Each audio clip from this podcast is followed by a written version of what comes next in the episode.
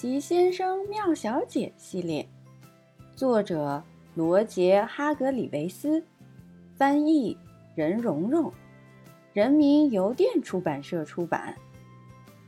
急匆匆小姐，急匆匆小姐总是手忙脚乱的，她总是想用最快的速度做完每件事情。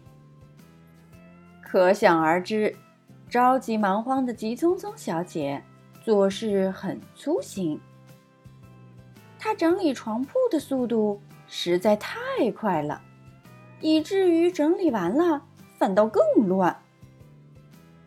她刷牙的时候，由于挤牙膏的速度太快了，弄得到处都是牙膏，除了牙膏上哪里都是牙膏。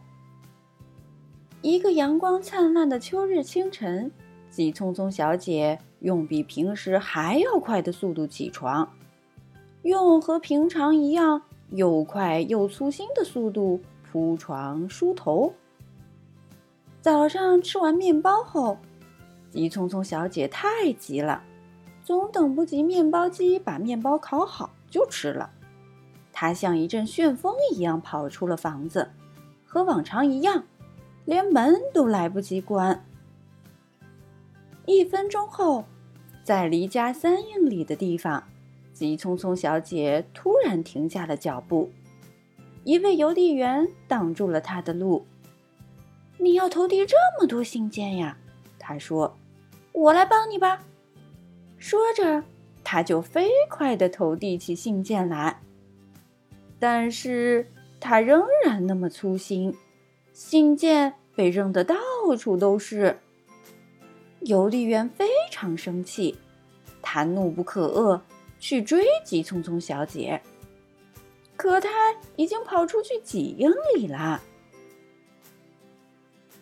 急匆匆小姐又遇到了强壮先生，那篮鸡蛋好像很重，他说：“我帮你拿回家吧。”强壮先生还没来得及说不，甚至还没来得及眨一眨眼，急匆匆小姐就已经飞快地把鸡蛋送到了他家。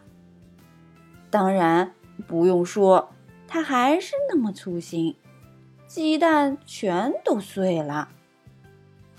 强壮先生看到所有的鸡蛋都碎了，真是火冒三丈。他火冒三丈的去追急匆匆小姐，可是急匆匆小姐已经跑到几英里之外了。急匆匆小姐又来到了动物园，她和管理员聊着天：“你喂这些狮子一定很累，我帮你喂它们吧。”她说。管理员还没来得及喊出“急匆匆小姐”。他就已经拎着装满玉米的桶，匆匆跑开了。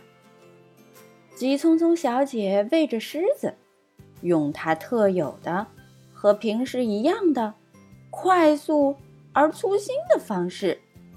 狮子讨厌吃玉米，但是它们喜欢敞开的大门。糟糕，急匆匆小姐忘了关狮子的门了。就这样，在那个阳光灿烂的秋日清晨，急匆匆小姐被怒不可遏的邮递员、火冒三丈的强壮先生、吓坏了的动物园管理员、两只饥饿的狮子，团团围住了。你知道他做了什么吗？没错儿，他飞快地自言自语道。我最好马上离开这里，越快越好，而且越小心越好。好了，急匆匆小姐的故事就到这里。有没有发现，急匆匆小姐有点像帮倒忙小姐呢？那么下一个，我们就来讲帮倒忙小姐的故事吧。